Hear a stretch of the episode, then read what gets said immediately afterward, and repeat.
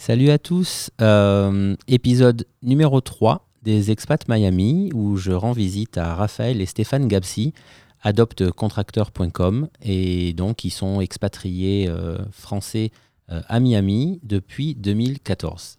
Je vais leur laisser la parole et on va écouter un petit peu leur parcours. Super, merci Jean-Philippe d'avoir eu la, gentillesse de te déplacer dans nos bureaux. Et merci, euh, effectivement, parce que je crois que c'est la première fois que tu te prêtes un nouvel exercice euh, d'interviewer un duo. un duo, c'est ma... ouais, c'est la première fois. Première fois, génial. D'ailleurs, il manque un micro. on, a, on a deux micros et, en fait, vous allez vous le prêter, mais ça va le faire. On va, on va partager comme on, on a toujours fait. Toujours fait. Alors, euh, Jean-Philippe, merci beaucoup. Euh, oui, donc je suis Raphaël Gapsi, mon frère Stéphane à côté de moi. Et donc, euh, on, est arrivé, on est arrivé ici à Miami exactement en 2015. 2015. 2015.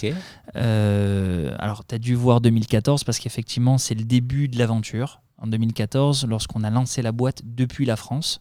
Donc, vous démarrez la boîte en France et vous décidez de venir euh, sur Miami pour le faire ou c'est vraiment voulu? C'est voulu. Voilà, c'est-à-dire que vous démarrez le projet. On, démarre le projet depuis la France avec l'idée d'immigrer aux États-Unis. Euh, on cherchait un projet. Euh, on va expliquer un petit peu notre parcours avant Adopt. Mais voilà, on cherchait un projet online parce qu'on avait goûté au digital dans nos expériences précédentes euh, avant Adopt et on y a pris goût. Donc euh, on s'était dit, ok, si on part, il faut que ça soit du online, faut voilà, quelque chose soit sur l'économie digitale. Mais c'est vrai que 2014, c'est le début de la veille concurrentielle et du, business plan. Alors, je te reprends, tu dis si on part. Alors, c'est quoi qui vous pousse à partir? Alors, Parce que il y a une raison. Il y, a, toujours une raison. C'est pour, nous, c'est la volonté de se remettre en question, de se remettre dans des nouveaux challenges, sortir un peu la zone de confort. Ça fait un petit peu cliché de l'entendre, mais euh, on, va expliquer un peu notre parcours. À chaque fois qu'on s'est retrouvé dans une situation de confort, on était plutôt bien, c'est-à-dire qu'on avait une situation professionnelle, familiale, etc. On a toujours voulu aller au-delà en se disant, OK, qu'est-ce qu'on peut faire de nouveau et comment on peut se réinventer finalement? Et euh, les États-Unis, euh, nous, ça nous a toujours un petit peu euh, titillé déjà depuis très jeune. moi, dans mon cursus universitaire, j'ai fait un an à l'université du, Kansas, ici aux États-Unis. Mon école de commerce avait un partenariat avec l'université du Kansas. Donc j'ai passé quasiment huit mois sur place. Ensuite, j'ai fait un stage où je découvrais Miami pour la toute première fois. Ok. je te parle de ça vraiment voilà très jeune. Et puis je me suis dit un jour je reviendrai. Euh, je suis tombé amoureux de la vie, de la météo, de la culture, euh, de, toute cette vibe là qu'on ressent lorsqu'on lorsqu'on se trouve sur Miami.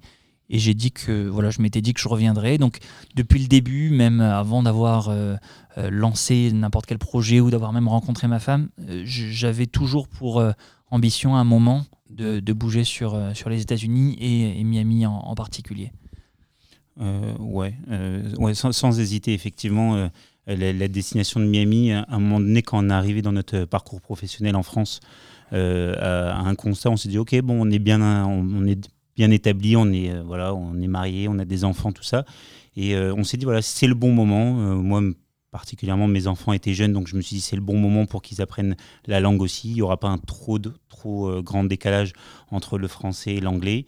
Euh, on était à un moment, euh, effectivement, on en parlera peut-être un peu plus tard, euh, à un moment donné dans notre cursus professionnel où on s'est dit, OK, on, venait de lancer une idée qui forcément n'avait pas forcément tout de suite pris. on avait rencontré quelques difficultés. On s'est dit, OK, bon, bah, si on a ces difficultés en France, on les aura certainement pas aux États-Unis. Euh, un peu pays de la tech, pays de la, nouvelle, l'économie digitale, pays de l'innovation, pays où on accepte un petit peu euh, les challenges. Et c'est, euh, c'est, ouais, c'est sur ce, constat-là. Puis on avait aussi un peu d'immobilier. C'est ça. D'accord. Alors, en fait, donc, donc Miami pour, pour, pour pour le, pour le, pour le beau temps, pour, euh, parce que ça aurait pu être New York, ça aurait pu être Los Angeles. Ça aurait pu être New York, ça aurait pu être Los Angeles. Effectivement, euh, nous, on, quittait la France, on déracinait un petit peu nos familles, femmes et enfants. Il fallait les mettre à l'aise. Il fallait les mettre à l'aise. Dans un, un, cadre un peu paradisiaque. Euh, voilà, c'est sûr, ça aide. plus que le froid, je sais pas, canadien par exemple. Bien sûr. Et on déménageait avec nos femmes et nos enfants. Donc il fallait que on, ait le minimum d'heures de décalage avec la France pour pouvoir communiquer avec eux un maximum. Donc, Los c'était hors de question. Hors de question. Il fallait qu'on reste sur la côte est. Et pouvoir rentrer de temps en temps. Pouvoir rentrer de temps en temps. On avait, on, a, on était forcément tombé amoureux de New York aussi. J'ai moi-même réalisé un stage de quelques mois pendant mes études à New York. Je suis tombé amoureux, un peu comme tout le monde. Ouais. Mais euh, voilà, l'immobilier est super cher, euh, des appartements hors de prix. Euh, aujourd'hui, à Miami, on a une qualité de vie qui est. oui affordable. Euh, Exactement. voilà, on, peut, on peut y accéder, le prix de l'immobilier reste raisonnable, on peut habiter en maison. on peut habiter en maison avec un petit bout de jardin, une piscine pour euh, quelque chose de convenable, sans se dire ah, ok bon ben, j'habite dans un studio avec femme et enfant parce que à New York, à New York parce que j'ai pas la possibilité d'un point de vue immobilier euh, d'accéder à plus grand. Alors ce qui est marrant c'est que en fait vous êtes frères, on vous prend souvent pour des jumeaux. C'est ça. Et euh, euh, enfin, nous, on s'est connus au foot. on faisait du foot ensemble le dimanche. Et, euh, et en fait, c'est incroyable parce que peut-être pas physiquement, mais en tout cas, on vous prend pour des jumeaux parce que vous êtes très, très, très liés. Et je suis en train de réaliser pendant qu'on parle que un, un, départ déjà seul avec, enfin seul, avec une femme et des enfants, c'est quand même quelque chose. Mais là, finalement, le départ, vous l'avez calculé aussi. je pars avec ma femme, mes enfants, mais mon frère, sa femme et ses enfants. Tout à fait. Donc, euh, En fait, je pense pas que j'aurais fait euh, ce pas-là de, de, venir euh, m'installer aux États-Unis si j'avais été seul, moi, ma femme et mes enfants. On a pu le faire parce qu'on était en, duo, voilà, on était en tandem. Avec, Stéphane et parce que je sais que depuis dès le début, pour, la petite histoire, on a toujours, toujours, toujours euh, travaillé ensemble. Euh, euh, on a toujours, enfin, c'est vrai que on, a été un peu élevés également comme des jumeaux. Alors pas physiquement, j'ai un peu plus de cheveux que Raphaël, mais mais c'est vrai que dès, le plus jeune âge, bon ben c'était la même chambre, les, mêmes habits, les mêmes jouets, les, mêmes centres d'intérêt, les mêmes amis, les mêmes voilà. Et puis quand, quand on est, on parlera peut-être de notre cursus euh, voilà notre cursus à, l'école et à l'université. Mais après ça, une fois qu'on est sorti chacun euh, avec l'obtention de nos diplômes, euh, dès notre plus jeune âge, bon, on savait que on était complémentaires, on allait travailler ensemble et qu'on allait toutes nos activités, on les avait fait tout ensemble. Alors, on n'a que 18 mois d'écart. Donc, forcément, je suis l'aîné de 5 enfants et Stéphane vient juste après. Et donc effectivement, on a toujours, toujours été élevés ensemble. Euh, moi, j'ai un cursus plus euh, négociation. Mhm. Donc euh, après le bac, un BTS commerce international et ensuite une école de commerce avec une majeure, une majeure négociation internationale. Alors que Stéphane, lui, est plus dans la finance. C'est les chiffres. Moi, j'ai fait un bac, j'ai fait un bac ES. Je suis rentré en école de commerce. j'ai eu d'abord un BBA, un Bachelor of Business Administration, et puis après, je suis parti un an en partenariat avec une université en Chine, à Pékin. Ah, euh, pendant, pendant un an. D'ailleurs, c'est là où c'est important de le, préciser. C'est vrai que nous, euh, étant français, sortant d'école même de commerce, on s'est dit, bon, ok, j'ai un, un, super niveau d'anglais, je me débrouille super bien. Et c'est vrai que quand on se rend compte et qu'on est face, entre guillemets, à la réalité de l'anglais parlé dans la rue, moi, c'est ma première surprise quand je suis arrivé en Chine et que j'étais un petit peu entouré d'étrangers, d'Allemands. que t'es pas du tout. Exactement, euh, d'Allemands, euh, de Suisses, euh, d'Espagnols. Tu te dis, ok, bon, bah, je vais super, super, je vais super bien me débrouiller en anglais, tout ça. Et c'est là que tu te rends compte que non, je trouve que le, niveau d'anglais un peu suivi, en, suivi en France est quand même un peu inférieur à nos pays, aux pays voisins. Et c'est là où c'est super important justement si on doit parler de l'expatriation, bien préparer son, niveau d'anglais parce que euh, on peut penser qu'on est convenable et qu'on est confortable en anglais, mais c'est tout, c'est complètement différent en immersion totale. Donc, mais, quand vous arrivez donc euh, en 2015, euh, vous parlez couramment l'anglais? Difficile, très difficile. L'adaptation a été vraiment très compliquée parce que on a un broken English, comme ils disent ici. Et pour aller trouver un rent, pour aller trouver des bureaux, pour aller employer du monde, bon ben il est difficile pour un, pour un patron d'aller euh, donner des instructions, euh, expliquer la vision euh, de, la boîte, partager une passion, etc. pour l'entrepreneuriat, lorsqu'on ne peut pas s'exprimer correctement. donc très vite on n'est pas pris au sérieux, c'est difficile, on nous voit venir, les partenaires commerciaux avec qui on essaie de, s'exprimer c'est compliqué mal également l'image de la marque, l'image de la, l'image de la société. Euh, quand, quand, on a un anglais qui est parfait euh, et qu'on peut communiquer, euh, quel que soit le sujet, on ben, immédiatement avec des partenaires, avec des employés, avec avec oui, des, tout le monde comprend et, tout, le monde comprend tout le monde se dit ok bon on est sur la même longueur d'onde c'est c'est pas le même cas quand on a effectivement un anglais un peu inférieur. Et c'est pour ça qu'on on s'est mis en immersion totale à, parler immédiatement en anglais avec la totalité et se mettre à niveau euh, finalement pendant les premiers mois. Je me rappelle quand je suis arrivé euh, à Miami en 2000. Euh, moi, je suis arrivé exactement, il me semble, décembre 2007. Donc, arrivé bien avant, arrivé, ouais, bien avant nous. Fin d'année. on va dire 2008 parce que c'était vraiment, je crois, le 27 décembre, quelque chose comme ça. Et donc, euh, euh, je me rappelle, euh, donc, au bout de 2-3 mois, je disais à ma femme, qui n'était pas encore ma femme d'ailleurs, mais elle avait fait le, le, chemin avec moi, enfin, je lui avais proposé de venir. Et, et je lui avais dit, quand on va faire les courses dans les supermarchés, si tu entends parler français, ne réponds pas. on, va, on va vraiment. non, mais genre, on va, on va vraiment parler qu'avec des anglophones euh, et on va vraiment se mettre en immersion totale. Parce que sinon, euh, si on commence à rencontrer des Français et à être entre Français, on va jamais faire d'efforts. et moi aussi, ça a été très dur au début parce que, parce que tu as les idées, ça bouillonne, tu en as plein, tu vois, tu as plein d'idées plein la tête. Et puis, euh, t'arrives pas à sortir ce que tu veux dire. Ça. Et euh, t'arrives pas à expliquer tes projets, t'arrives pas à expliquer euh, ce, que, ce, que tu, ce que tu penses vraiment. Quoi. Et t'as un vocabulaire hyper limité. Euh, il m'a fallu 5 ans. Ah ouais 5 ans. Nous, il nous a fallu bien, euh, bien 2 ans.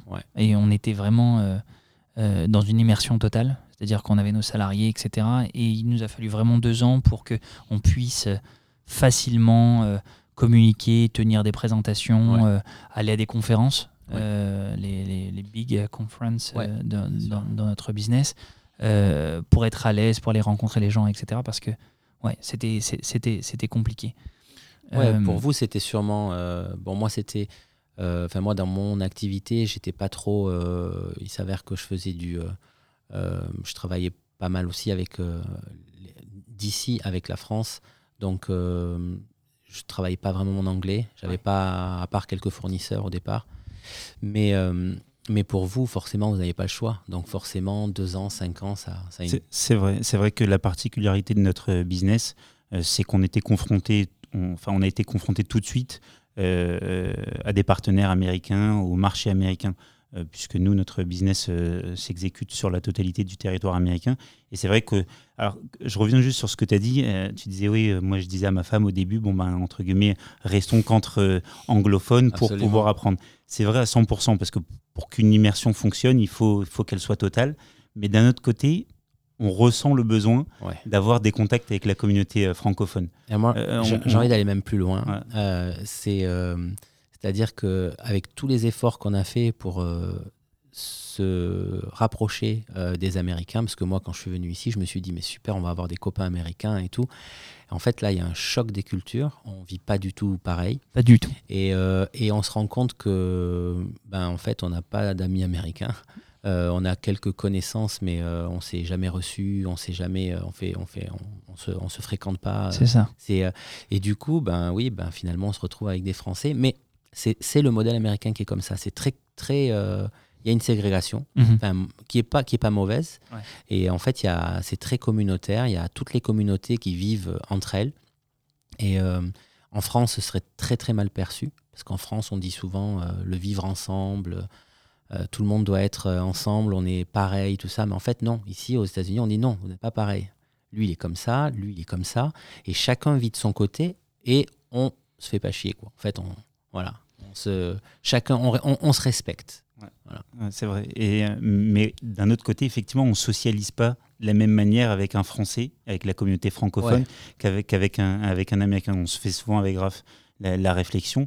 Des fois, quand on rencontre un Américain, même s'il est très agréable, si c'est très confortable de discuter avec lui, ok, on va aller directement euh, droit au but, vers, vers le sujet qui nous intéresse. Et puis une fois que c'est terminé, c'est terminé. Avec un Français, on va avoir, parce qu'on a... ce côté un peu culture et vocabulaire euh, élargi, on va pouvoir parler de tout, de rien pendant un quart d'heure, bon ben, sans qu'on ait cette impression de dire Ah, je suis arrivé à la fin de la conversation. Sans gêne finalement. Ouais. Sans gêne. Alors bon, super. Donc les études, le départ. Donc vous créez votre boîte en France. Alors entre les études et la création d'Adopt, il y a eu quasiment 10 ans où on a monté notre première boîte ensemble avec, euh, avec Stéphane. Euh, la toute première boîte, c'est une, boîte de trading de produits agroalimentaires. Donc euh, c'est du brick and mortar, comme on dit ici, c'est-à-dire que c'est des produits physiques.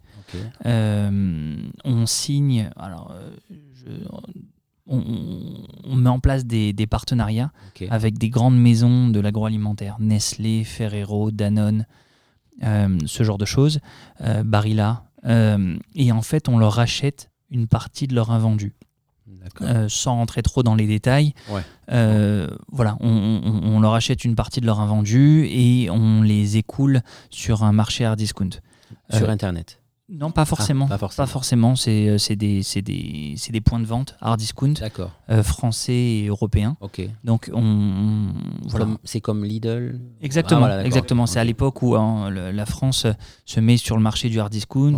Les ED, les Aldi, les Lidl, les Carrefour Discount, toutes ces marques-là qui sont sorties un petit peu de terre. Vous, vous rachetez euh, du stock On rachète du stock, des invendus, des surproductions, des annulations de commandes, des changements de packaging. Bon, bah voilà, maintenant, il y a Noël qui arrive, donc il faut le Père Noël partout.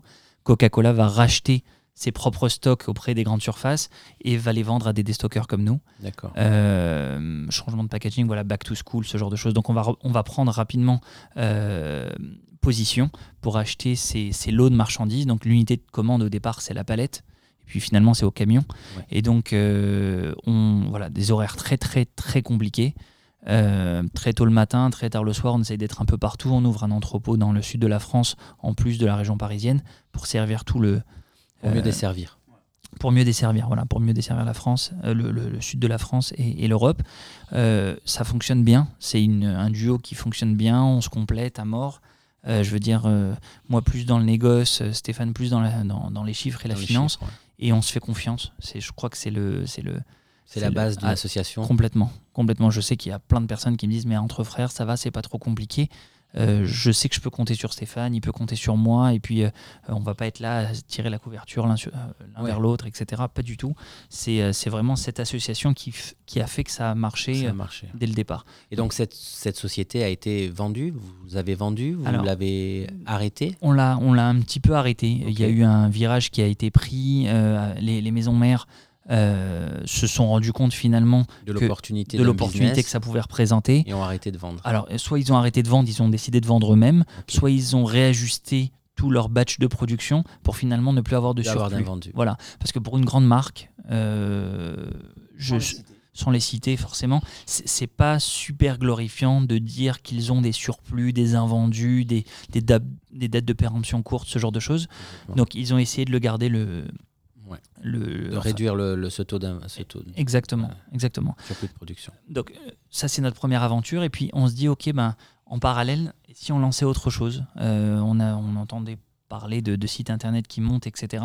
Notre deuxième aventure qui, qui s'est lancée un petit peu en parallèle de euh, Là, on fait languir les auditeurs parce qu'on parle depuis tout à l'heure de Adopt Contractor, mais on n'a toujours pas dit ce que c'était. On n'est pas encore entré dans le vif du sujet. On y arrive, on, y, arrive doucement. Et en fait, parce que tu me posais la question un peu plus tôt, qu'est-ce qui a fait que vous partiez sur Miami? Donc, euh, donc l'aventure qui. 2012, on commence notre première aventure dans l'économie digitale. Euh, en créant, une, en créant effectivement un site internet euh, qui s'appelle 123 euh, où en fait, euh, je ne sais pas si, tu connais un peu le, concept, on était un peu les précurseurs à l'époque en 2012, où on signe un agrément avec le ministère de l'Intérieur pour obtenir, pour pouvoir éditer des cartes émettre et, émettre effectivement des, des, cartes grises, les cartes grises des utilisateurs directement en ligne. Ça veut dire que l'utilisateur, il n'a plus besoin d'aller se déplacer en préfecture. Effectivement, il a plus ça existe toujours une carte grise? Alors ça existe toujours. Ah oui, carte grise, c'est la vignette qui n'existe plus. Exactement, la carte grise. Ça s'appelle ici le carte item. Voilà. Euh, donc euh, on essaie de répondre à un besoin. Ouais, on, voilà, on essaie de. Ré... pas fini, non Ouais, ouais, c'est pas grave, on a l'habitude. Euh, effectivement, on essaie de répondre à un besoin. On se dit, ok, il y a un problème. Pour aller faire une carte grise aujourd'hui, une personne, elle est obligée de, de poser, je sais pas, sa, journée, sa demi-journée, de se rendre en préfecture avec les horaires qui sont super euh, restreints, euh, de préparer tous les documents, de les fournir. Une fois que, fois qu'il a fait la file d'attente et qu'il est resté quelques heures, on pourrait très souvent les, les, dossiers sont vérolés, donc on lui, on, on dit à la personne en face, faut revenir avec euh, tel et tel document, avec tel voilà, des documents donc complémentaires. Et là, on, entend parler qu'effectivement, le, ministère de l'Intérieur cherche à désengorger les préfectures et euh, commence, entre guillemets, à signer euh, des, désagréments à certains acteurs de l'économie digitale pour émettre les cartes grises directement. Donc là, toi qui, euh, qui viens d'acheter un véhicule, tu vas en ligne directement sur le, sur le site, tu remplis toutes tes informations, on a, on a un algorithme, un calculateur qui te donne exactement le prix que tu aurais payé en préfecture. On majore ça de frais de service qui étaient euh, euh, super faibles, qui, qui allaient entre 15 et 30 euros. et tu fais toute ta demande, tu envoies tous tes documents et sous 24 heures, pas recommandé, tu recevais directement la carte grise chez toi avec tes plaques d'immatriculation et ton kit d'installation. C'est incroyable. Et ça, la préfecture n'a jamais eu la, la, structure, technologie de le, proposer. Non, absolument pas. Les, les, les, les préfectures s'engorgeaient complètement. Euh, euh, c'était un peu une catastrophe, surtout sur la région parisienne, les grosses préfectures, 92, 93, 95. À Toulouse aussi, ouais. à Toulouse aussi, ouais, c'est vrai. Une catastrophe, et donc on arrive un peu, une révolution, on est, on est quatre sur la France euh, à la base à obtenir l'agrément. Euh, alors, ils font tout un tas de background, etc. Puisqu'en fait, tu émets une carte grise imprimée sur. Oui, donc tu, es, tu as une licence. Tu as une licence, exactement. Tu as un agrément. tu imprimes directement les cartes grises. Non, attention, de, le, non, ça fait un peu de bruit quand on. Ah, non, non, non, non, pas de problème. C'est que. le, donc, c'est une petite révolution. On se positionne, on n'est pas beaucoup, il y a peu de concurrence ça monte bien. On trouve la niche. On trouve la niche, on monte très rapidement à 8-10 opérateurs. Euh, des, des, euh, opérateurs, c'est opérateurs de saisie. Les, les, documents arrivés, il fallait les ressaisir, ah les vérifier, les contrôler, euh, revenir. en fait, donc les gens envoyaient tous les documents Exactement. Ok, donc euh, en recommandé, j'imagine. Exactement. Euh, c'était euh, c'était un process. Il y avait un certain nombre de documents à fournir. Ils le faisaient de chez eux, etc. Ils pouvaient facilement interagir avec nous. Il y avait un problème, un document manquant. On les appelait, on leur envoyait un email, ils répondaient rapidement. Et puis on, on émettait les, les cartes grises. On est monté en puissance plutôt rapidement. en l'espace de, de, 18 mois, on est monté à 25-30 personnes et on a attiré employés, tout à fait, ouais.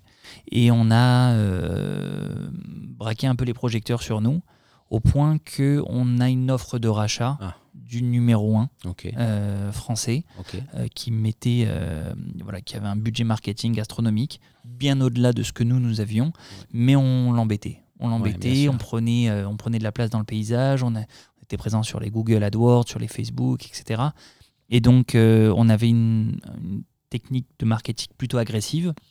On était plus petit qu'eux, mais on, le gênait. On le gênait dans le passage. Et il nous fait une proposition de rachat qu'on ne pouvait pas forcément refuser. Et donc, euh, au bout de 18 mois, euh, on décide de, céder la totalité de l'activité au numéro 1 qui reprend encore plus de parts de marché puisqu'il nous, voilà, il nous acquiert.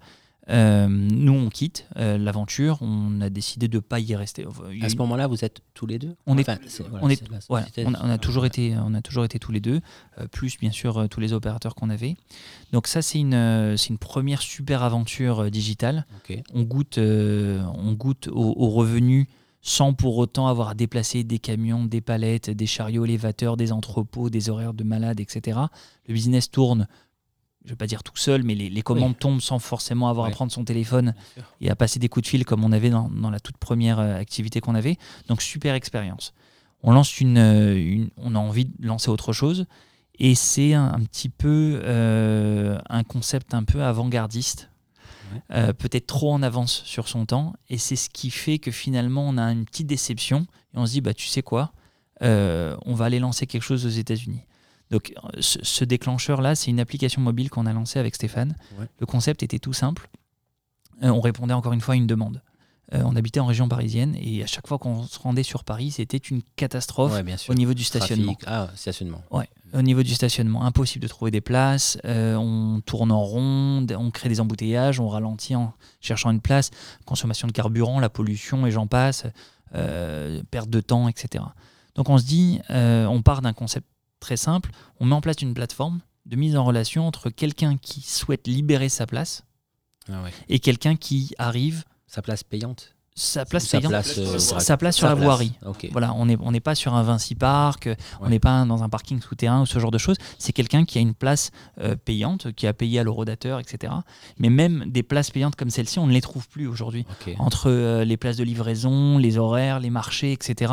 Sur Paris, on peut plus se garer les voies de vélo, les bornes électriques. les, pistes cyclables, etc. Et on se dit non, il faut arriver à fluidifier euh, tout ça et on monte un concept donc de plateforme de mise en relation.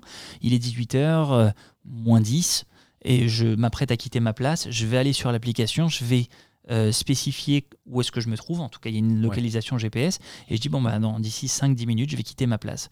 on matche ça avec un utilisateur qui lui arrive sur la, sur la zone. Euh, dans l'arrondissement, etc., qui cherche une place. Et donc, il y a une localisation GPS qui va, entre guillemets, faire le match entre celui qui libère sa place et celui, qui, la cherche. Et celui qui la cherche.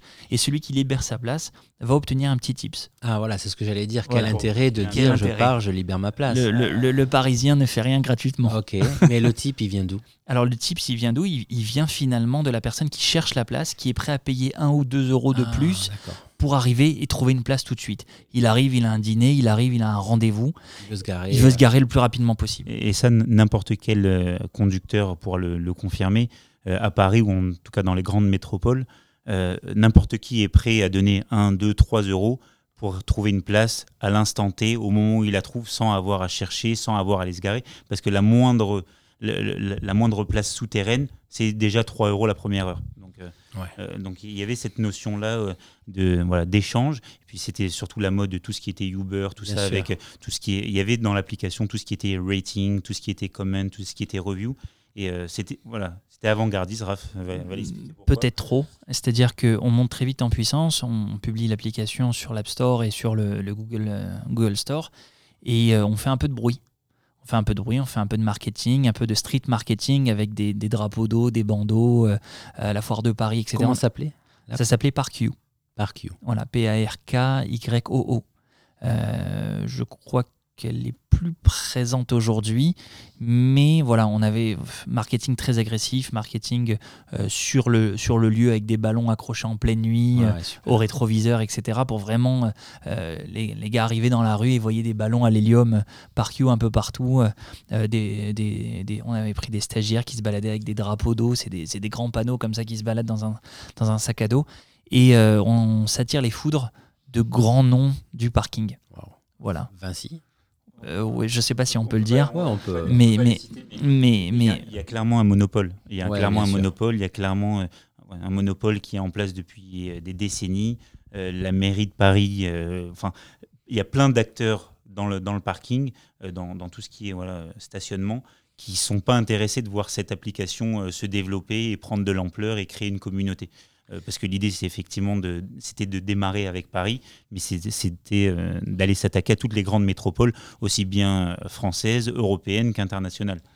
Et pour nous, ce concept avant-gardiste, c'était un petit peu le, le, Uber qui finalement, euh, après tout ce qu'on entend, pas d'autostop, etc., bah finalement, c'est un particulier qui va faire monter quelqu'un dans sa voiture. Le Airbnb, attention, euh, fermez votre porte à double tour, mais finalement, je vais mettre ma chambre d'amis en location à quelqu'un que je connais pas. Euh, c'est des concepts qui venaient casser des, des, des, des, monopoles, des hôteliers, des taxis, etc. Et puis on se dit, bon, ben, on va apporter nous aussi notre pierre à l'édifice, on va fluidifier tout ça, les, les les, les, les, parkings sur les, sur les voies, euh, sur, sur la voirie. On n'y arrive pas. on n'y arrive pas. Par, euh, manque, par manque d'abonnés, enfin du, Non, non, non. Le nombre d'utilisateurs montait bien ah en flèche, presque, presque exponentiel. On est monté à plusieurs milliers d'utilisateurs sur Paris. ça fonctionnait bien et la mairie de Paris nous a contactés en nous disant comme quoi, enfin, en filigrane, il fallait le dire, que des grands noms de l'industrie du, parking euh, souhaitaient porter plainte contre nous pour concurrence déloyale, parce que finalement, on proposait une place de parking qui ne nous appartenait pas, alors qu'en fait, nous, on était simplement entremetteurs. Bon, on est. Tu, vois un peu la différence, par, par exemple, Airbnb, ils ont toute la légitimité de le faire parce que la personne est propriétaire de l'appartement. Il le met en location, il fait ce qu'il veut, c'est à lui. Euh, là, le, reproche qu'on a un peu eu, c'est de dire attendez, mais de quelle manière vous commercialisez en fait une place de parking, mais elle ne vous appartient pas. Euh, si elle appartient à quelqu'un, c'est à la mairie de Paris. Euh, donc il n'y a aucune raison. Bon, nous on se défendait également de notre côté. On disait ok, c'est un peu de la même manière que je sais pas, j'ai un copain qui est dans la rue, qui va libérer une place, il va se mettre devant. Il y a plein d'autres voitures qui vont arriver pour dire attends, je peux prendre la place. Non, je l'ai, je l'ai réservé pour quelqu'un c'était un peu le, c'est un peu comme ça qu'on s'est défendu, mais bon, c'était pas forcément très apprécié. Un bon business model. Euh, la, personne arrivée payait, je crois, 3 euros. Euh, nous, on gardait une petite, nous, on gardait une petite, une petite commission à chaque transaction et puis on reversait euh, une très bonne partie euh, à la personne qui venait de C'était quoi 75% pour euh, les 25% Ouais, ouais c'était à peu près ça. C'était à peu près ça. Et puis c'était rentable ou c'était euh, C'était à grande échelle, ça aurait pu l'être. Ça aurait pu l'être. Ouais. Mais quand vous l'avez arrêté, parce que j'imagine que ça a dû s'arrêter. Ça, s'est arrêté. On a dû l'arrêter. Ça permet. C'était pas encore à l'étape où. Non, c'était pas. Non, on n'avait pas encore atteint le, le, seuil de rentabilité. on avait eu plein, plein de plein de superbes reviews, etc., des, plein de mots d'encouragement, mais euh, voilà, on, le, truc s'est arrêté plutôt rapidement. Et en termes de développement et technologie, vous passez, euh, c'est pas vous qui développez, euh, les, les, softwares, donc vous passez par des boîtes. Exactement. Alors à, l'époque, puisque c'est tout petit, on était passé par une boîte de, développement pour pour, pour l'application et pour le site internet. on n'a pas de background technique ou technologique du tout, donc on a la faculté de savoir s'entourer pas trop mal.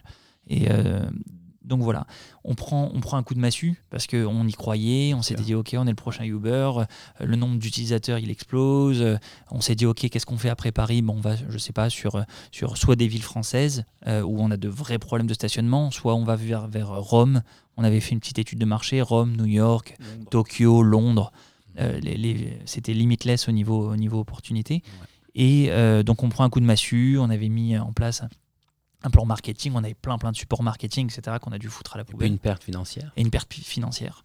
Euh, on avait toujours un petit, un petit pécule financier suite à la vente, de la vente d'un de trois cartes grises. Et donc on se dit, ok, bah, tu sais quoi, on va, aller, euh, on va aller là où tout est permis, on va aller là où Uber, Airbnb et toutes ces grosses boîtes ont finalement pu, euh, pu se développer parce que le gouvernement, parce que les États ont donné la chance à ces petites startups euh, de disrupter un petit peu le, le, le, business model, euh, ou en tout cas les monopoles.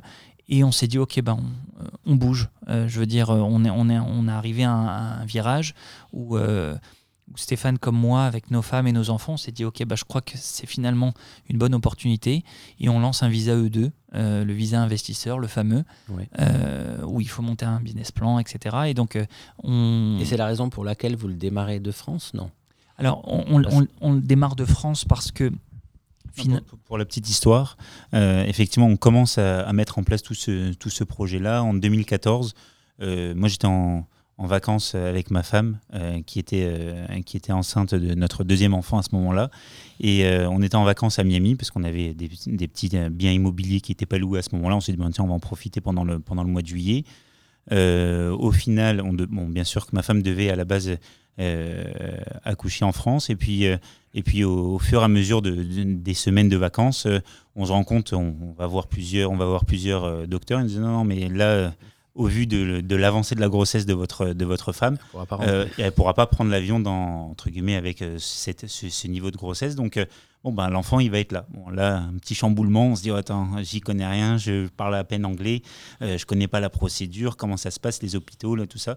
Euh, et, c'est là où je, bon, j'appelle Raph, je dis écoute, euh, voilà, une bonne nouvelle, une mauvaise nouvelle, je sais pas, mais en tout cas, je vais devoir rester euh, quelques mois ici, le temps que ma femme accouche, et puis que finalement l'enfant soit suffisamment grand pour, pouvoir voyager en France, parce qu'on habitait encore en France à ce moment-là. Et, c'est là où on se dit bon ben, ok, très bien, tu es aux États-Unis, le projet qu'on veut mettre en place est aux États-Unis. Bon ben, j'ai commencé à faire entre guillemets une veille concurrentielle. J'ai appelé tous les acteurs du, du marché j'ai commencé à me faire passer et pour des contracteurs et pour des particuliers. Je les ai reçus à la maison, j'ai été à des conférences et j'ai commencé à noter un petit peu les plus produits euh, avec Raph, euh, les plus produits de chacun des, de chacun des acteurs du marché. Alors, il faut peut-être expliquer un petit peu le concept d'Adopt. Alors, c'est quoi Adopt Contractor Adopt Contractor, c'est une plateforme de mise en relation entre les particuliers et les professionnels du bâtiment. Euh, nous, les premiers, on a fait l'acquisition de nos maisons ici à Miami avant même de venir nous y installer. On voulait être sûr d'avoir un toit pour, pour la famille. Et Là, je fais un petit clin d'œil à notre grand-père qui est effectivement, je crois que c'est important, le podcast, c'est aussi ah, transmettre. Ah, complètement. Euh, et je fais un petit clin d'œil à notre grand-père qui est un, businessman euh, euh, bien, bien établi. et dès le plus jeune âge, il nous a dit voilà, quand tu commences à gagner ton argent, voilà la manière dont tu dois investir. Il y a un tiers que tu dois mettre dans ton business, bien évidemment. Il y a un tiers que tu dois mettre dans l'immobilier. Et il y a un tiers que tu dois garder en cash. Parce que le cash, voilà, il y a une opportunité qui se dessine tu dois être, euh, souvent ici aux États-Unis, on dit the cash is king.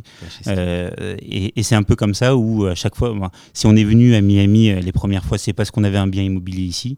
Et, je crois que l'aventure d'Adopt Contractor a commencé comme ça. Effectivement, on a acheté nous-mêmes nos maisons ici. Pour, pouvoir, pour pouvoir y habiter une fois, une fois arrivé en 2015. Et c'est là où on se rend compte qu'il y a, on est un petit peu en galère en fait on, est là, on a notre maison, on a envie de refaire des travaux, on a envie de refaire des peintures, un peu d'électricité, un peu de, un peu de, un peu de flooring de. le sol. Ouais, le sol. On a envie de faire un peu de carrelage, refaire les salles de bain. Et on se dit mais attends, je, connais personne en fait, qui, je peux aller contacter.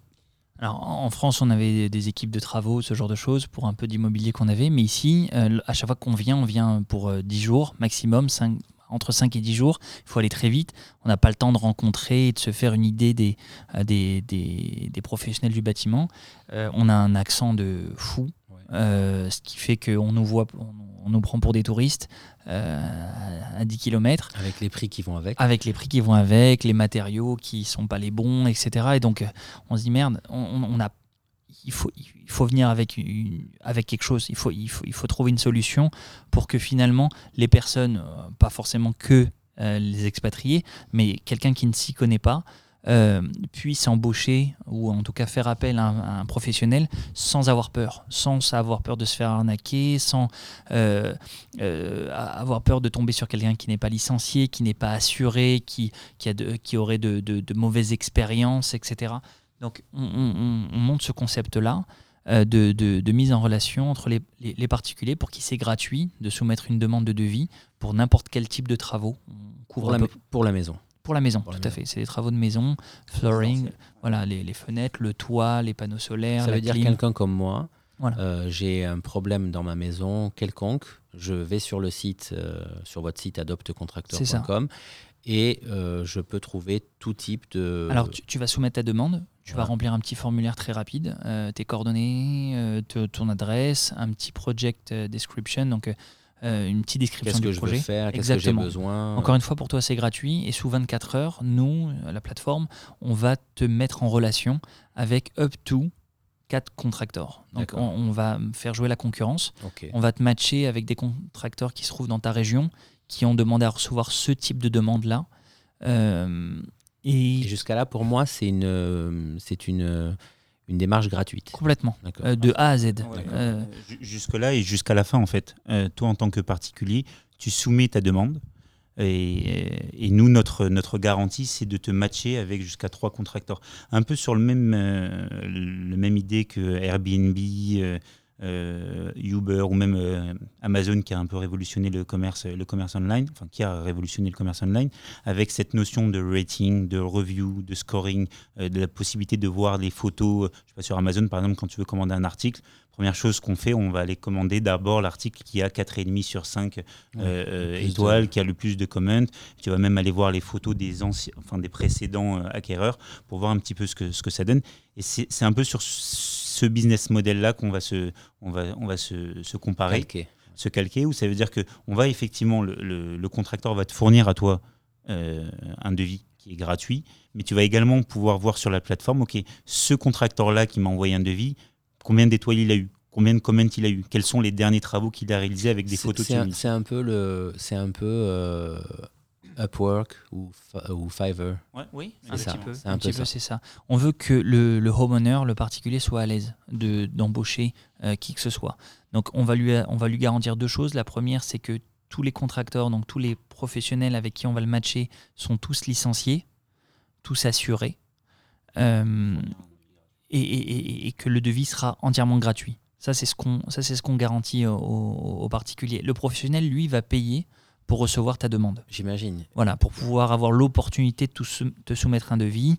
Euh, bon, déjà, il doit faire bonne impression, il doit se présenter à l'heure, euh, euh, te présenter ses, certificats d'assurance, sa licence qui est toujours en cours de validité, et passer du temps avec toi, de manière à prendre les mesures, discuter du projet avec toi, etc.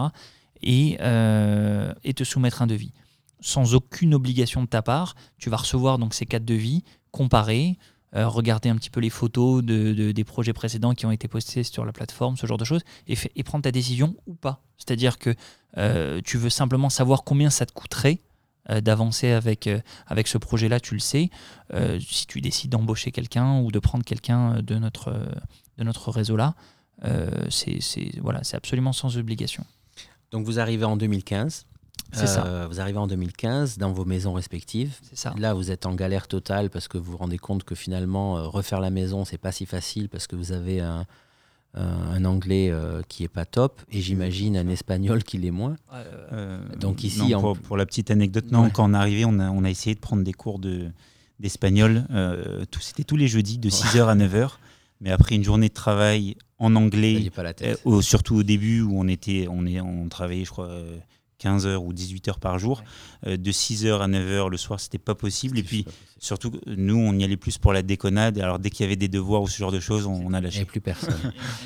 Et, euh, et alors, donc, vous vous rendez compte que c'est voilà, que c'est que c'est pas que c'est pas facile. Et donc là, vous accélérez. Donc, vous avez déjà cette idée déjà depuis la France parce que vous vous, pouvez faire que des allers-retours. Enfin, euh, on va dire 5 jours, mais c'est pas assez. Vous vous dites là, on va activer vraiment sur sur le projet. Ça. Alors, quand vous démarrez le projet. Euh, bon, aujourd'hui, les, bureaux sont super. Là, vous avez, vous avez euh, déménagé il n'y a pas longtemps, les bureaux Alors, on a déménagé en 2018. Euh, ça faisait déjà la quatrième fois qu'on déménageait. Ouais. À chaque fois, on a pris un petit peu plus grand. grand. Voilà. Il faut savoir que, juste pour, pour mettre les choses à leur place, Adopt est la première société qu'on a montée à quatre. Ah, donc vous êtes cofondateur. On est cofondateur, exactement. Jusque-là, toutes les boîtes euh, qu'on a. C'était seul. C'était seul avec Stéphane. Euh, là, on, a, on est associé avec euh, deux associés avec qui on s'entend particulièrement bien, Michael Bokobza et Michael Chouraki, qui eux sont part de France également.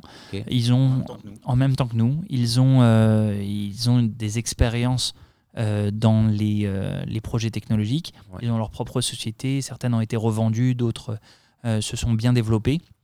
Et ils ont pour ambition d'aller euh, s'expatrier, eux, en Israël. Donc, euh, à ce moment-là. Enfin, exactement. au moment où vous, vous arrivez sur Miami, eux, arrivent, en Israël.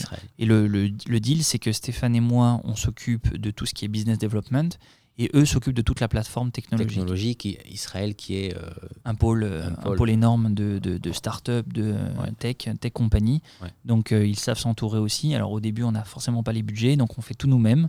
Et voilà, pour revenir sur ta question, ouais, on arrive ici, euh, on est censé trouver des locaux, on les trouve pas, on n'a pas les budgets. même si on avait un peu de fonds de, de la France, le but c'était vraiment de pouvoir euh, ne pas taper dans les capitaux, euh, voilà, de, les capitaux français, c'était vraiment d'être d'être euh, sur une expérience américano-américaine et, de subvenir à nos propres besoins. Donc, donc tous les jours, vous avez vos propres bureaux, vous partez au travail et vos femmes, du coup. Alors, nos femmes. Elles restent à la maison, les enfants en bas âge, j'imagine au, au, début, elles restent, elles restent à la maison. Moi, ma femme, Johanna, a eu la, force et le courage de, monter euh, une crèche en, région parisienne. Euh, c'était son rêve, son projet. Euh, on, l'a monté ensemble et au bout de quelques années, on décide de quitter la France donc pour aller aux États-Unis. Donc elle essaye de gérer du mieux qu'elle peut depuis les États-Unis une équipe qui se trouve, qui se trouve en France. Donc elle jongle avec ça, elle jongle avec un, mari qui, qui se bastonne tous les jours pour essayer de faire entrer euh, un peu de revenus et puis essayer d'asseoir un peu le, la situation financière de la société, mais également euh, la scolarisation des enfants. Enfants qui ne parlent absolument pas anglais. Euh, il faut les mettre, faut les scolariser. c'est compliqué. C'est compliqué. Et c'est là où c'est très important. Je sais qu'elles écouteront le podcast, donc c'est très important de tirer notre chapeau euh, à nos femmes respectives parce que sans leurs aides, sans leur support, sans, leur soutien, on n'aurait pas été capable de, de, se développer et d'être à l'aise. Parce qu'au début, effectivement, comme Raphaël le disait, c'était pas facile et on travaillait, je crois qu'on rentrait à la maison, il était 22h, 23h, sans succès. C'est pas facile et c'est vrai qu'à chaque fois, on trouvait le, soutien et le réconfort auprès de nos femmes, euh, voilà, qui nous, qui nous ont, entre guillemets, donné euh, carte blanche en disant vas-y, je sais qu'on est là pour, pour longtemps, je sais qu'on est là pour un projet bien précis. Euh, voilà. Donc ça va prendre et. Ouais, ça, va prendre. Allez bosser, et je fais le backup à la maison. Exactement, exactement. moi, moi, ma femme, elle, elle, en France, elle, sortait, en fait, elle a eu toute son. Elle a passé presque dix ans en, médecine. Euh, elle venait d'être diplômée, elle l'exerçait, je crois, déjà depuis euh, deux ans en France au moment où entre guillemets elle commence à, s'épanouir sur, sur euh, avec avec un cabinet, ah, avec ce genre de choses, on se dit bon, ok, c'est pour ça que c'est très important. Et là, je parle aux expatriés que ce soit un projet de vie commun euh, euh, avec femmes et enfants. Il ne faut pas que ce soit égoïste. Non, il ne faut pas que ce soit égoïste, il ne faut pas que ce soit personnel. Nous, on n'avait pas le problème, entre guillemets, de proposer ça à nos enfants parce qu'ils étaient en bas âge, ils ne savaient pas forcément ce qui se passait. Euh, mais c'est très important dans le projet de vie que ce soit un projet commun en couple. Bon, alors nous, on a eu l'avantage de le faire à, deux couples avec Raphaël et sa femme, mais, mais que ce soit voilà, que ce soit une volonté commune et il faut s'attendre à des difficultés, bien évidemment, parce que s'expatrier, c'est pas facile. Euh, s'attendre à, des difficultés, pas penser que ça va être simple. Euh, on entend souvent, euh, souvent, lorsque même nous on parle avec des, Français qui sont encore en France, ils nous disent ah ok bon ben ah comment ça se passe, t'as été à la plage aujourd'hui, ah ben comment ça se passe, t'es en vacances, ah je suis sûr qu'à mon avis t'es sur un transat. Non, on est loin. en vacances oui, c'est vrai, mais on est loin de ce, on est loin de ce cliché là et de cette normalité où je crois que la dernière fois que j'ai J'étais à la plage, c'était euh, c'était ouais, c'était il y a deux ou trois mois, euh, et ça faisait des, des mois que j'y avais pas été. c'est vrai qu'à chaque fois que j'y vais, je dis, c'est vrai que c'est génial d'avoir la plage pas loin, mais on n'en profite pas assez. On profite pas assez. Moi, mon frère euh, qui était qui, qui, venait assez régulièrement avant, il, il vient plus trop, il a pas le temps avec le travail, tout ça. donc il était là pour la semaine, et il me disait mais je comprends pas pourquoi tu n'es jamais en short. Il dit, mais pourquoi tu es tout le temps en jean? Je disais, parce que je, travaille. et lui, il était tout le temps en, short. en, fait, ils comprennent pas, quoi. Ils, comprennent, pas. On, vit, on, vit là où les gens euh, vont en vacances. Euh, mais euh, même si c'est vraiment agréable, mais en vrai, on ne profite pas de, de la plage, de, pas assez en tout cas. Pas assez en tout cas. On profite un peu, mais pas voilà. assez. voilà, ce qu'il faut dire aux expats qui la qualité de vie est est exceptionnel. C'est vrai, entre, entre la météo, euh, le trafic, le, le, trafic, euh, les, oui, euh, enfin la totalité de la vie à Miami. je, peux parler que de Miami parce qu'on habite qu'à Miami, on, a, on habite qu'à Miami, mais c'est vrai que la qualité de vie est exceptionnelle. Mais il y a des difficultés, il y a, il y a, ses pour et ses contre pour tous les expats qui nous écoutent, moi j'ai deux conseils rapides à leur donner. La, la première, c'est que déjà s'ils ont des enfants, il vaut mieux partir le plus rapidement possible. Le plus tôt. Le plus tôt possible. Tant qu'ils sont le plus jeunes possible. parce que euh, je suis euh, super impressionné de leur capacité, je parle des enfants, à s'adapter. Euh, à s'adapter. Ah, c'est des, éponges, mais ça fait un peu cliché de le dire, mais c'est vrai. c'est des éponges. nous, on flippe. Hein. on les a vus. J'ai passé les premiers jours, les premiers jours d'école. Je, je, les ai accompagnés, etc. Ils, me regardent avec des grands yeux. Tu vas vraiment me laisser là? Parce que euh, la, prof, je ne comprends pas du tout ce qu'elle est en train de me raconter. Je suis censé m'asseoir, lever la main, participer en classe, etc. On a toujours peur que l'enfant se, renferme sur lui-même en disant bon bah je, ne peux pas, je peux pas forcément m'exprimer, c'est difficile. Et en fait, euh, les, enfants ont une capacité d'adaptation euh, extraordinaire. Et il faut le faire le plus tôt possible faut le faire le plus tôt possible. Ils, acquièrent euh, l'accent que nous, on n'a pas. Et euh, je suis jaloux euh, de mes propres enfants avec l'accent qu'ils ont, etc. Donc, le, premier, c'est de partir le plus tôt possible, surtout pour les enfants. Et le deuxième, c'est prévoir, prévoir un temps d'adaptation pour la famille et pour le business. Je sais qu'il y a beaucoup, beaucoup d'eux qui se font encore des visas investisseurs parce que c'est un peu le, le, visa sur lequel les Français veulent aller le plus rapidement possible parce que voilà, euh, les, critères sont, sont, sont, sont, plutôt euh, euh, importantes, mais je sais que c'est le, le, c'est le, le, plus commun. Le plus commun, exactement. Voilà, c'est voilà, c'est un investissement, un, projet. Euh, Exactement. Et, ça se fait assez rapidement. On, se dit que ça, ça, fonctionne. déjà, un visa E2 aujourd'hui, nous, nous, on a eu la chance d'avoir 5 ans. ans. Aujourd'hui, c'est plus 5 ans. Je ne sais plus ce que c'est exactement. Je me demande si c'est pas 24 mois, donc c'est encore plus court. Mm. Mais nous, on a eu 18 mois de galère je le dis, je le répète à tous ceux qui veulent bien l'entendre. Pour créer, enfin pour démarrer votre entreprise. Pour démarrer l'entreprise. Au début, on travaille depuis la maison, c'est compliqué. On travaille avec Israël, euh, avec 7 heures de décalage. Donc, euh, on fait des horaires pas possibles pour avoir un maximum d'heures en commun avec eux. Et on change 5, 6, 7 fois de business model. C'est-à-dire qu'on essaye de, de, mimiquer, on, dit en anglais, c'est-à-dire de, de, faire un peu ce que font les autres. Et finalement, ça fonctionne pas. Il y a des très très grosses pointures côté au Nasdaq comme Home Advisor ou List. Et on se dit bon bah ok, on va grappiller quelques miettes et puis euh, ça fera toujours euh, ça fera toujours pas mal d'argent, etc. Alors ben, ben, puisqu'on parle de ça, parce que ça c'est aussi intéressant, euh, donc vous mettez 18 mois avant de, de vraiment euh, trouver, le bon, business model. il se passe quoi au bout de 18 mois? Alors, au bout de 18 mois, alors pendant ces 18 mois d'abord. Pendant ces 18 mois, voilà, c'est important.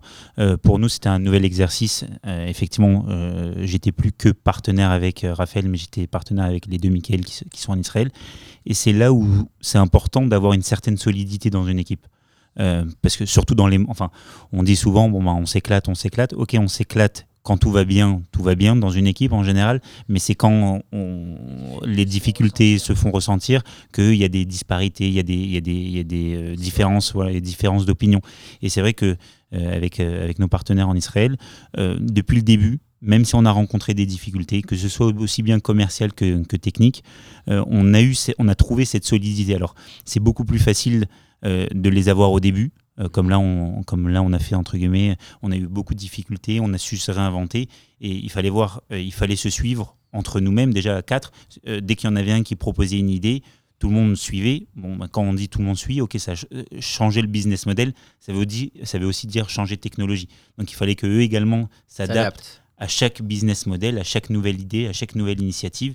Et c'est là où on se rend compte. Aujourd'hui, on va dire que euh, maintenant que tout fonctionne et tout, tout a l'air d'être sur, des, sur, des, sur les rails, sur, les rails euh, on se rend compte à quel point c'était important d'avoir une solidité dans l'équipe.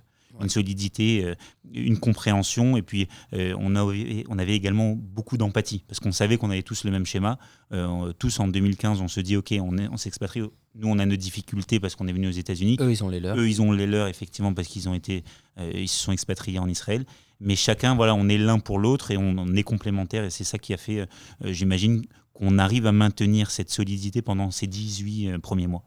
Est-ce que quand vous partez, euh, donc, est-ce que quand vous arrivez ici et que vous développez l'entreprise en tant qu'expatrié, vous vous dites, j'ai pas droit à l'échec? Vous sortiez d'un échec Alors, on, sortait d'un échec par Q.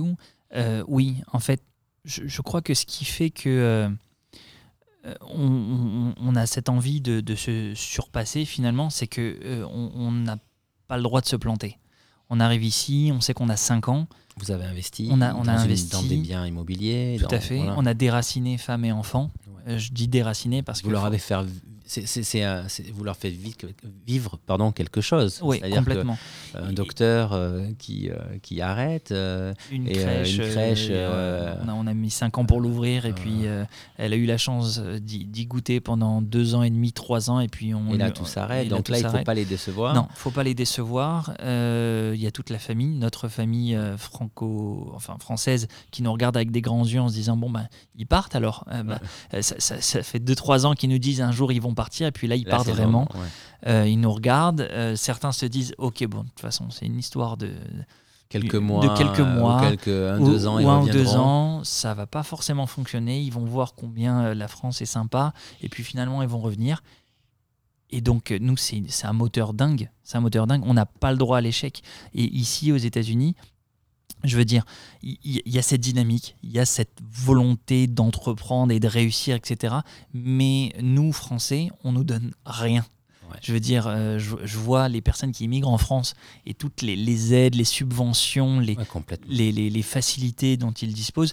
Ici, on n'a rien. De droit de vote zéro, sécurité sociale zéro, droit à la santé zéro. C'est un, bon challenge. C'est un super challenge. Un challenge. Je me plains vraiment pas. Euh, c'est vrai que ces premiers 18 mois ont été vraiment très durs au point qu'à un moment, on s'est dit, bon, bah, euh, est-ce que, qu'est-ce qu'on fait? À un moment, on se pose la question. On rentre, on rentre pas bon, on avait une vie pas trop trop dégueu en France non plus. on avait d'autres projets en tête si jamais vraiment ça, ça fonctionnait pas. Mais pendant ces 18 mois, on s'est dit non, on, on, est là pendant 5 ans, on va se donner les moyens et on va y arriver. Et, voilà, on change plusieurs fois de business model. Euh, on vend jusqu'à trouver le bon. Jusqu'à trouver le bon. Euh, je vais pas, je vais pas les citer les sept, mais à chaque pivot, c'est euh, une remise en question. C'est-à-dire, ok, on fait table rase, on reprend un tableau blanc et, et on repart et on trouve le bon on trouve le bon. Euh, la bonne formule. La bonne euh, formule. Secret sauce. Exactement. Et, puis comme on est un peu de, nature, euh, tous les quatre, être un peu... Enfin, on est persévérant. Ça veut dire dire qu'on aime les challenges, on aime se mettre au pied du mur et se dire, OK, bon, ben, j'ai pas le choix, t'as aucune chance, alors vas-y, saisis-la. et, c'est dans cette phase-là où, par nature, on est persistant. On n'accepte on pas l'échec. Ça veut dire que même quand on change plusieurs fois de business model, nous, on est, à chaque fois qu'on change, on est persuadé qu'on tient le bon. Donc, on, on lâche rien mm. jusqu'à arriver à l'épuisement du business model et se dire, OK, bon, bah, allez, vas-y, c'est bon, allez, j'accepte, je veux bien changer encore une fois. Comment tu n'acceptais pas, d'ailleurs? Est-ce qu'il y avait un business model euh, que quelqu'un a proposé dans l'équipe et que vous, vous n'étiez pas prêt à... Non, non, non. c'était une, décision commune, voilà, Michael Bokobza, Michael Chouraki, c'était des brainstorming à pas d'heure, parce qu'encore une fois, pour avoir un maximum d'heures en commun, hein. euh, il, il, restait très, très, très tard le soir au bureau. Nous, on arrivait très tôt. Pour correspondre. Pour, pour avoir un maximum de, de, boulot en commun. Euh, donc Aujourd'hui, ce décalage horaire fait partie de notre force. On a réussi à s'adapter et à le rendre comme un inconvénient, le rendre un, un, atout. Ouais. Bien sûr. Exactement. Donc on, déménage une première fois, on monte une équipe de customer service, donc euh, des, gens qui vont décrocher, le enfin euh, recevoir les appels des, des, contracteurs qui ont des requêtes, qui ont des plaintes, qui, qui ont besoin d'aide pour euh, manager leur compte, etc. On, on, donc on déménage une première fois, une deuxième fois, une troisième fois, et donc on arrive ici dans, dans ces bureaux-là. À chaque fois, on déménage pour un souci de, de, place, on doit, on doit embaucher un peu plus de monde. Euh, on développe une belle équipe ici en business development. On met en place un call center basé ici aux US plutôt que euh, dans des pays en Asie, etc., pour avoir un maximum de user experience, euh, enfin une bonne user experience pour, le, pour, pour nos clients. on, a, on, développe, on, déménage deux fois aussi, je crois, en, Israël, parce qu'on prend des équipes de, développeurs euh, des full stack développeurs. Euh, aujourd'hui, on, a une belle équipe euh, ici aux États-Unis et là-bas en Israël. et voilà, c'est un projet qui, est sur de, de, de, bonnes rails. En 2019, on a été, on a été comment on dit, listé. Vous avez été euh, comment on appelle ça, euh, comme, un, trophée nominé. on a été nominé au Inc 5000, qui est un magazine plutôt, euh, ah, plutôt sympa. donc c'est les fastest growing private companies in America. Donc c'est elle, elle, récompense le, les compagnies qui ont eu la plus grosse ascension, progression, exactement. C'est ça. Et donc on a été nommé en 2019. On a fait la liste, we made the list, c'est comme ça qu'ils disent ici, en 2019 et en 2020. Et vous étiez euh, alors, euh, sur la première euh, édition, on était 214e.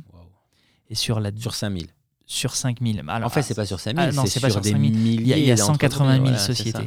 180 000 sociétés américaines. 5000 qui sont retenues. 5000 qui sont retenues. Ensuite, il y a un classement. Et sur la deuxième année, on est 823e. donc, on a une belle croissance. On a été nommé. On est super content. C'est un vrai succès. Une reconnaissance, finalement. Bien sûr. du travail fourni. Du travail fourni. Et, et voilà, on, on espère. Aujourd'hui, c'est combien d'employés? Alors, au total, on est 35. Quand tu dis au total, c'est avec la boîte euh, israélienne, israélienne mais et ici? Voilà. Alors, le, le, le c'est des, des, bureaux qui a, enfin, c'est des bureaux et c'est une, une, société qui, euh, qui est euh, complètement détenue par Let's Make. C'est Let's Make Israël Let's Make US. Euh, et oui. C'est important de préciser, quand tu parles de Let's Make, en fait, c'est la maison mère. Adopt Contractor, c'est le site internet. Let's Make a Lead, c'est le nom de la société. Ah, Donc, euh, ici aux États-Unis, on, est, euh, on varie, puisque comme c'est des agents aussi de call center, enfin, on a une partie d'exécutif et une partie de call center, on varie entre 25 et 30. Et en Israël, il varie aussi entre 8 et 10 parce que on a, au niveau de la recherche et développement, on a rajouté des personnes supplémentaires. On va peut-être en parler. C'est c'est le, le projet pour, euh, pour 2020 où on, associe en fait la, génération de leads avec euh, l'intelligence artificielle En fait, début 2020, on prend un pivot. en plus d'être une, une, plateforme de mise en relation, on, se dit, OK, on a des, leads qui arrivent, on a des particuliers qui arrivent sur notre site. Alors, juste avant de parler de l'automatisation, enfin l'intelligence artificielle, euh, donc le particulier vous trouve sur Internet avec du marketing euh, ça. traditionnel. C'est ça, on pousse, cherche on pousse la communication. Je cherche à refaire mon, mon, sol chez moi, je vais aller sur Google, je vais Exactement ça, on va taper un mot-clé remodeling in Miami. je vais vous voir normalement. Vous devriez nous trouver sur une combinaison de mots. Alors c'est très très très concurrentiel. Le CPC, le coût par clic euh, euh, est, euh, très extrêmement élevé en fonction des catégories et du zip code qui a été saisi. Donc il y, y, a des combinaisons de mots-clés sur lesquelles nous on se positionne. c'est un peu des niches finalement. On, on laisse le Nasdaq aller se euh, se, battre sur les mots-clés les plus chers. Et puis on essaye de, trouver. Euh, exactement, sur, des, sur des petites niches. Euh, donc aujourd'hui, oui, on, source nos leads directement en ligne, mais on travaille également avec un réseau d'affiliés. Donc c'est des sites internet, des blogs, des vidéos, des do-it-yourself. c'est des, des, formulaires en ligne, etc., des bannières, ce genre de choses, qui vont driver du trafic sur notre site, voire même collecter le lead directement sur leur site internet et nous proposer le lead nous proposer le lead parce que finalement, eux n'ont pas de réseau de contracteurs. Et donc, ils cherchent à monétiser leur trafic. Bien sûr. Et vous, vous allez le racheter on va racheter ce lead-là. On va racheter ce lead-là et le matcher avec un de nos contracteurs. Euh, il arrive très souvent que euh, nos affiliés, comme nous-mêmes, on vienne à générer des leads euh, pour lesquels on n'a pas de contracteur de disponible. Pourquoi? Parce que c'est dans une zone sur laquelle on n'a pas de contracteur ou pas assez, ou alors qui arrive dans une zone où nos contracteurs ont déjà atteint leur budget. Chaque contracteur setup en, met en place un budget. Donc, vous le gâchez pas, vous le revendez. On veut surtout pas, exactement Jean-Philippe, on veut surtout pas le jeter à la poubelle. On a un coût d'acquisition. Euh, pour ce lead-là de plusieurs, euh, des fois dizaines de dollars, et il faut absolument le monétiser.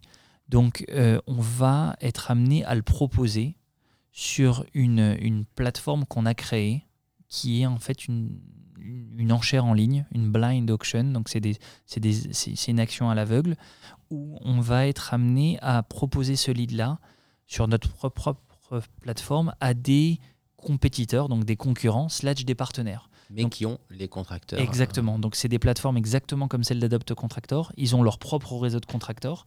Et donc, notre serveur va communiquer avec leur serveur en temps réel, en millisecondes, où on ne va pas forcément donner toutes les informations du lead parce que forcément sinon ils n'ont plus besoin de nous le payer.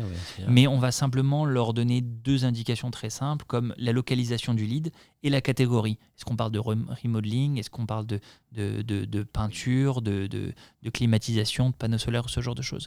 Eux vont euh, répondre entre, euh, via une API, mais euh, je ne veux pas rentrer trop dans la technique, mais, mais ils vont répondre simplement euh, en nous indiquant s'ils ont un intérêt sur le lead et combien ils sont prêts à proposer. Donc nous, un système d'enchères. Un système d'enchères, exactement. Mais on ne va pas simplement les interroger eux, on va en interroger plein d'autres. Et notre système, notre plateforme qui a été développée donc, euh, par Michael Bokobza et Michael Chouraki, va interpréter cette enchère-là, la mettre en compétition avec tout un tas de critères, les budgets, euh, le, euh, le, taux, de, le taux de rejection qu'on pourrait avoir euh, d'un partenaire versus un autre, etc. Et finalement, va, faire va prendre une décision et va aller poster toutes les informations du lead à ce, à ce client-là.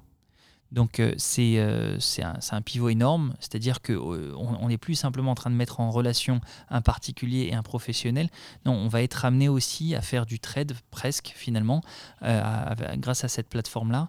alors il y a toute une AI, une intelligence artificielle qui va en fonction de la localisation, de l'horaire, de l'IP du client, etc., va, va, prendre des décisions pour aller sélectionner le bon client et aller lui poster les informations. Et ça, ça c'est un vrai, euh, un vrai bump finalement dans notre activité. Et donc ça, c'est depuis 2020. C'est ça. C'est oui, un effort effectivement qu'on qu'on a mis, qu'on a commencé à mettre en place. Euh, on a pu le mettre en place qu'en 2020 parce que par définition, l'intelligence artificielle et le machine learning n'était pas assez développé. Voilà, en tout cas, en fait, pour que ça puisse fonctionner, euh, il, y a, ça effectivement, c'était réservé aux élites, mais c'est surtout que pour pouvoir fonctionner, une machine learning et une, intelligence artificielle a besoin de data. Elle a besoin de datasets suffisamment importants pour pouvoir prendre une décision. Jusqu'en 2020, alors bien sûr, ça nous a traversé l'esprit bien avant, mais jusqu'en 2020, on n'avait pas assez de data collectée au sein de notre base de données. Avant. Voilà, effectivement, ça veut dire qu'on a fait bien sûr des tests avant en 2019, mais les résultats et le scoring de chaque décision n'étaient pas assez performants pour se dire ok c'est bon on peut laisser la machine faire toute seule tout seul sa, sa, prise de décision. Donc voilà, à partir, du moment, à partir de 2020, on a eu je sais pas, on a des millions d'euros, de, enfin des millions de lignes de, data. C'est là où on se dit, ok, il y en a suffisamment pour pouvoir, pour que la machine puisse prendre sa décision et qu'elle soit aussi bonne que si entre guillemets on la prenait euh, nous avec toutes les avec toutes les chiffres et les données qu'on a on a de notre côté. Super. Voilà. et euh, on, a mis en place un nouveau, un nouveau système qui nous permet de, de scorer un petit peu les sources de trafic qu'on reçoit. Aujourd'hui, on travaille avec des centaines d'affiliés, centaines de sources de trafic certaines de bonne qualité, d'autres moins bonnes. Certains leads arrivent alors qu'ils sont faux, ils ont été générés par un robot. Il y a un incentive, c'est-à-dire qu'on a promis une gift card euh, au homeowner pour aller soumettre ses demandes, etc. Finalement, c'est des, des, leads qui ne vont pas convertir finalement en travaux. Et ça, ça peut blesser un peu la relation que nous, on a avec notre client, que ce soit un contracteur ou avec un, partenaire. Donc, on, on va aller collecter la data sur ce qui se passe après la soumission du lead. C'est-à-dire qu'on va on a mis en place des partenariats. De l'espionnage? Non, pas, pas, pas, pas, de l'espionnage, mais c'est plus de la partage, du partage d'informations. C'est-à-dire qu'on va demander à nos partenaires de remonter vers nous les informations, de savoir quel lead a converti en un job, quel lead n'a pas du tout répondu, quel lead euh, finalement a... Vous allez filtrer en fait, un peu en mode entonnoir et savoir quel lead était bon et quel lead n'était pas. En fait, on va remonter toutes ces informations-là et on va alimenter notre machine learning en disant voilà, tel lead, il arrive à telle heure. Ça c'est du bon, ça c'est du 10 sur 10. exactement. Ça c'est du 5 sur 10. Ça, on va donner un score, c'est exactement ça Jean-Philippe. On va donner un score à chaque source de trafic en disant celui-ci parce qu'on a collecter tous ces data points. Il arrivait à telle heure, de tel jour de la semaine, euh, il y a eu telle et telle information, etc. Il a converti en job versus d'autres qui convertissent moins ou d'autres qui ne convertissent pas du tout. Donc on met en place un scoring qui nous permet d'être encore plus performants. C'est-à-dire qu'on a certains clients qui pourraient facilement aller travailler directement avec l'affilié, mais qui se reposent sur notre AI, sur notre machine learning pour se dire non, je vais payer quelques cents de plus, quelques dollars de plus, mais je préfère passer par Adobe parce que eux ont déjà fait le ménage finalement et je vais pas me faire mal, hurt en anglais, euh, à, aller euh, euh, fournir tel et tel lead à mes, à mes propres contracteurs pour finalement avoir des chargebacks qui est un peu les, les, les, les, les, retours ou les, les chargebacks. Comment tu vas traduire ça? Les impayés. Les impayés, finalement, le gars qui, euh, voilà, le contracteur qui est pas content parce que finalement. Qui retire sa charge sur sa carte bleue. Voilà, euh, le, lead est fraudulent. Euh, j'appelle, j'appelle. bonjour, c'est bien Jean-Philippe. Non, non, c'est Marie-Christine. Bon, bah, ok, pas, pas de problème, on raccroche. Puis c'est un mauvais lead, on fait un chargeback, c'est pas bon. Donc voilà, tout le, le, vrai pivot qu'on qu'on a pris en, en 2020, c'est qu'on est vraiment passé d'une plateforme de mise en relation à une tech compagnie avec un maximum de collègues de data pour pouvoir faire travailler la data et euh, apporter une meilleure euh, expérience utilisateur à nos clients. Super, super, super, super. Bon, mais on est déjà à 1h, euh, 1h07. Ça passe vite, ça passe vite finalement. 1h07, ça passe finalement vite, ouais. Et ben, j'ai envie de dire qu'on a un peu fait le tour de. Un peu fait le tour. J'espère vraiment que notre expérience pourra servir à euh, des Français qui souhaitent euh, s'expatrier euh, aux États-Unis. C'est une super expérience. Je ne reviendrai pour rien au monde. en, dessus. je ne reviendrai pas dessus. Je reviens sur ce choix. Voilà, ou, revenir en France. Ah oui, ah oui, voilà, d'accord. voilà, on fait tout avec Stéphane pour justement continuer cette aventure.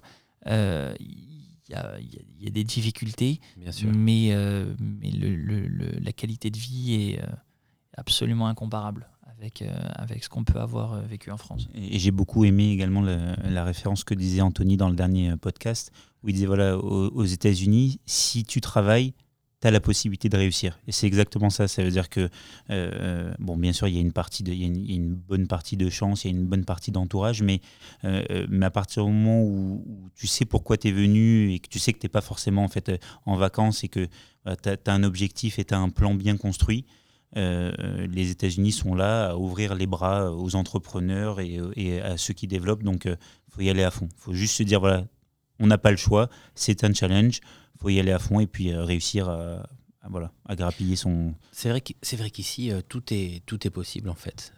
Il y a une expression qui dit sky is the limit. C'est ça. C'est vrai qu'il n'y a rien qui. Enfin, il y a. je, les gens que je fréquente, euh, que je côtoie, les, copains ou des relations dans le travail, tout ça, il euh, n'y a pas vraiment de, il a pas vraiment de limite en fait. Je j'en vois pas. La force des États-Unis, c'est d'abord euh, que c'est un pays qui, qui, pousse à la consommation. Donc pour une entreprise qui développe un produit ou un service, c'est top. la, la, taille de la population sur un seul et même continent, avec une seule et même monnaie, une seule et même langue, finalement, c'est un marché énorme. Euh, quand, quand, tu sais que euh, la France correspond géographiquement à la Floride, et tu dis qu'il y a 51 États comme ça, ça te donne juste la taille du marché. Alors pour peu que tu sois sur du service en plus, euh, où tu peux facilement transporter ton produit, ou enfin transporter ce que, ce que tu vends d'un État à l'autre sans avoir à prendre la route, c'est génial. Et ouais, c'est un marché énorme. C'est un marché énorme qui pousse à la consommation, qui, qui, qui donne les moyens à n'importe quel entrepreneur de se faire une place. Euh, voilà, quelle que soit la taille euh, de, de, son entreprise, je pense que chacun a sa chance ici et il faut essayer de la saisir le, plus rapidement possible. Et euh, un, dernier, un dernier point auquel je pense, l'effet Covid, ça vous a touché, ça vous a impacté? Alors, euh, est-ce que c'est bizarrement de faire les travaux En fait, paradoxalement, euh, euh, bon, bien sûr, nous, en tant qu'entreprise, en tant que voilà, ensemble, on a pris la décision dès le début de, travailler de la maison, de demander à la totalité de nos, employés, aussi bien en France qu'en Israël, télétravail. parce que voilà, de, télétravail, c'était la priorité numéro un pour garantir la sécurité et la santé de, nos, de, notre entourage et de nos partenaires. Donc ça, ça a été fait au, plus vite. Euh, bon, quand on a commencé un peu à rouvrir, euh, le pays a un peu a commencé à se rouvrir, on est revenu au bureau avec, avec des tests Covid qu'on fait régulièrement avec euh, des masques et des sanitizers un peu partout.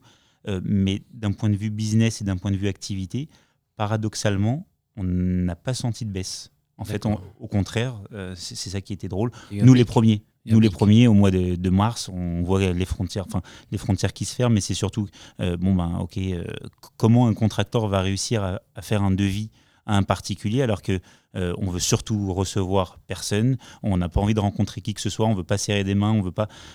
comment le, business va réussir à fonctionner pendant ces mois-là Et bizarrement, après une semaine ou deux, on se rend compte que non, les personnes qui sont chez elles finalement, euh, qui travaille de chez elle, bon ben finalement elle regarde en bas, elle regarde en de faire elle regarde à droite, à gauche.